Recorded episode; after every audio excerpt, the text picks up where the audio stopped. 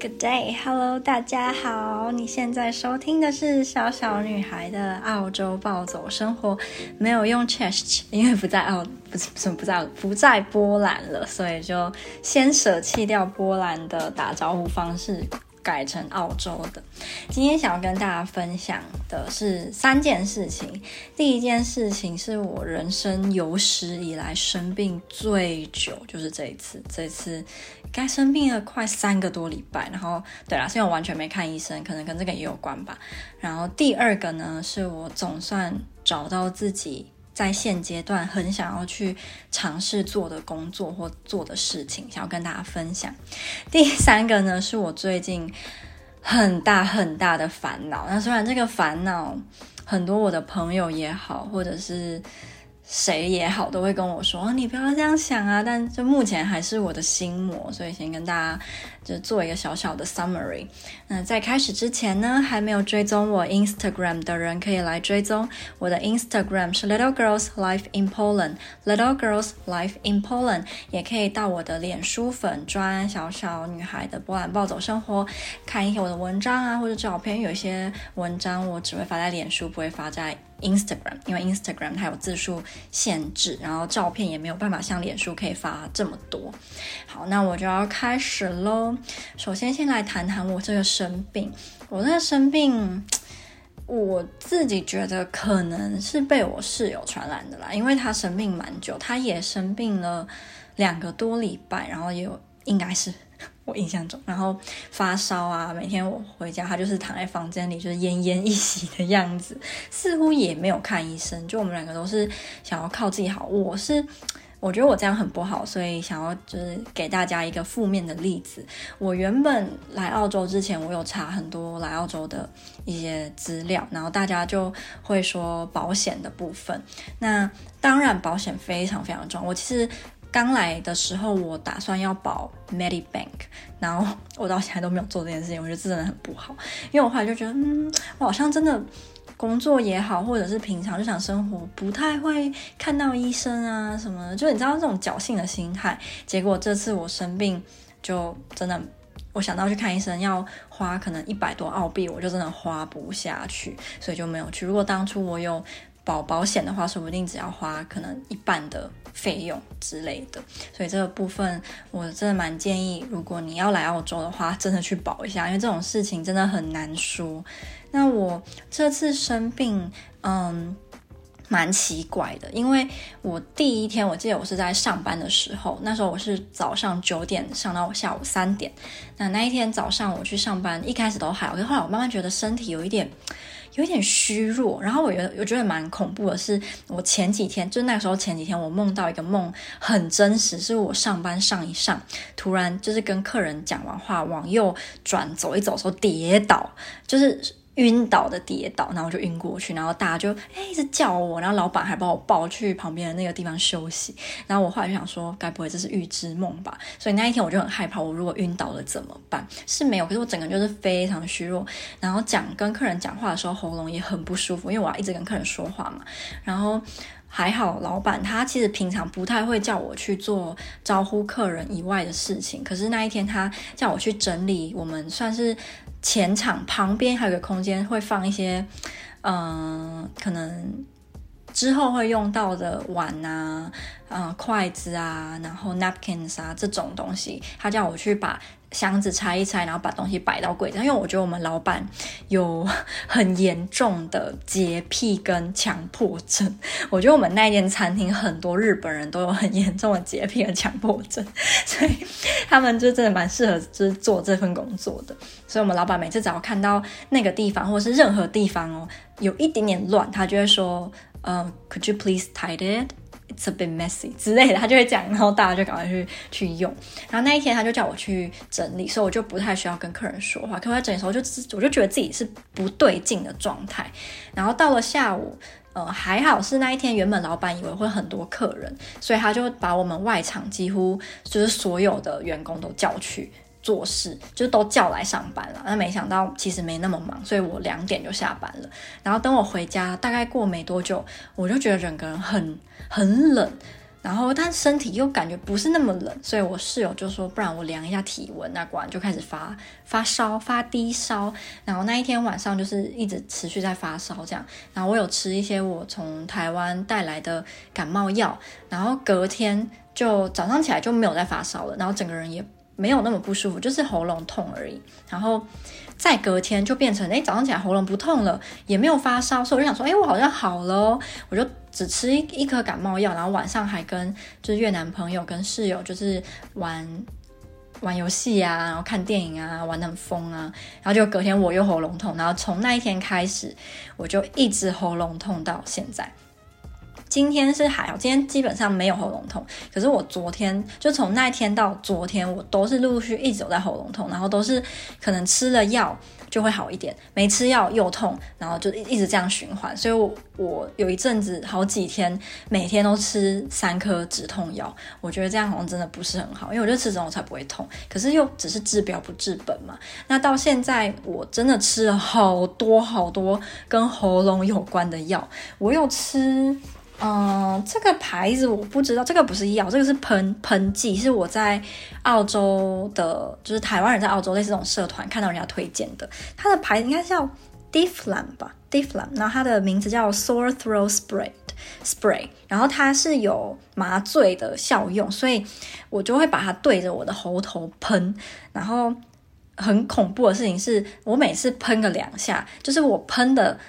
呃，周围就比如说我的舌头或者是我的口腔会麻掉，但是就是那个最痛的地方没有任何改善，所以我后来喷个几次，我就觉得这个到底有什么用？然后我也会吃，应该是叫舒立笑吧，应该是翻成舒立笑的那个喉片，然后我有吃它最普通就原味那种，也有吃它加强版，就是有放麻药的。都没有用，然后是有一次我的室友呢，他给我吃也是这个同同一个牌的，也是这个 Difflam 的喉喉片，一样是有麻醉效果的那一款就有一点效，可是我不确定到底是因为它有效，还是因为我已经吃了太多止痛药跟太多喉咙的药，所以真的就已经麻掉了。我真的这个我不是很确定。然后感冒药的部分，我觉得非常有用的是它叫李。礼貌吧，应该是礼貌这个感冒药，就他吃了之后，那个你整个人无论是发烧啊、咳嗽、喉咙痛，都会舒缓的很快。对我来说，然后它有一个。副作用应该是会让你想睡觉，但对我就是我那一阵子就觉得吃那个就会很好睡，所以就会很想吃它。但我只买了一盒，一盒好像是八八个吧，还是十个，所以也已经没了。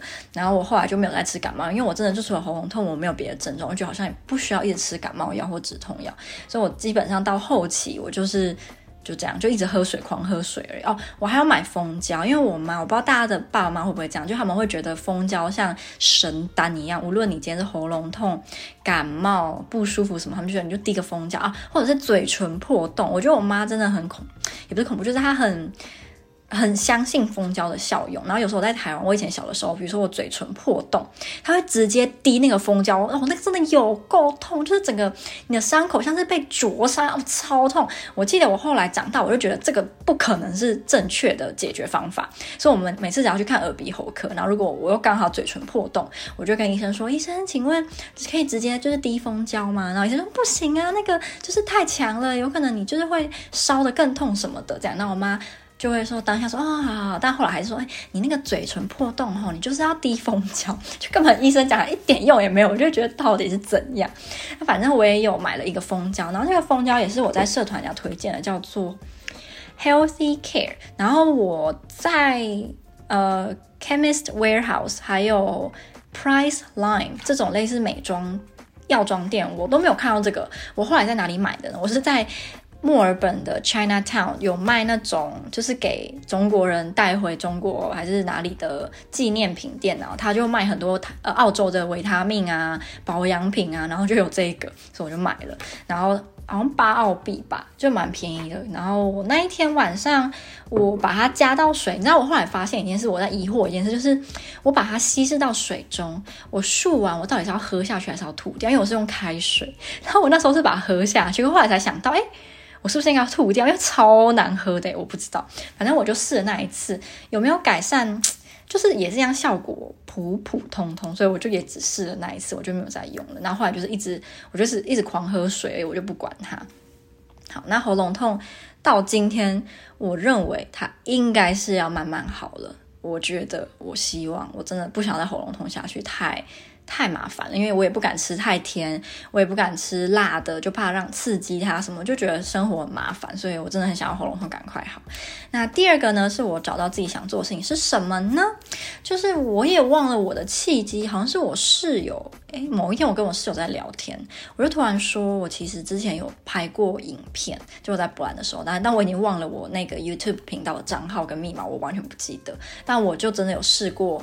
拍一支我去波兰一个叫做应该是 bolis wawits 的这个城市的影片，然后后来我就没有在做这件事，后来就专心在录 podcast 而已。然后他就跟我说，哎，就是他觉得这个很好啊，因为录 vlog 或是就是录影片的话，嗯，可能。会有更多人看到我啊，就比起 podcast 或者是就是单纯的 Instagram 跟 Facebook，然后就觉得我应该要试试看。然后他加上他有买一个稳定器，他原本是想要拍他的猫啦，然后后来就他就借我，然后我们就有几天出门就会录影片啊，录我啊什么，然后还有开了一次直播，我觉得超好玩。那我自己非常。不喜欢幕后的工作，什么剪辑啊、加字幕啊、配音乐，可是没有办法嘛。如果是自己一个人，所以我还是要去学这些东西。然后那那时候我就有剪了一支 vlog 嘛，在我的 Instagram，应该很多人都有看到。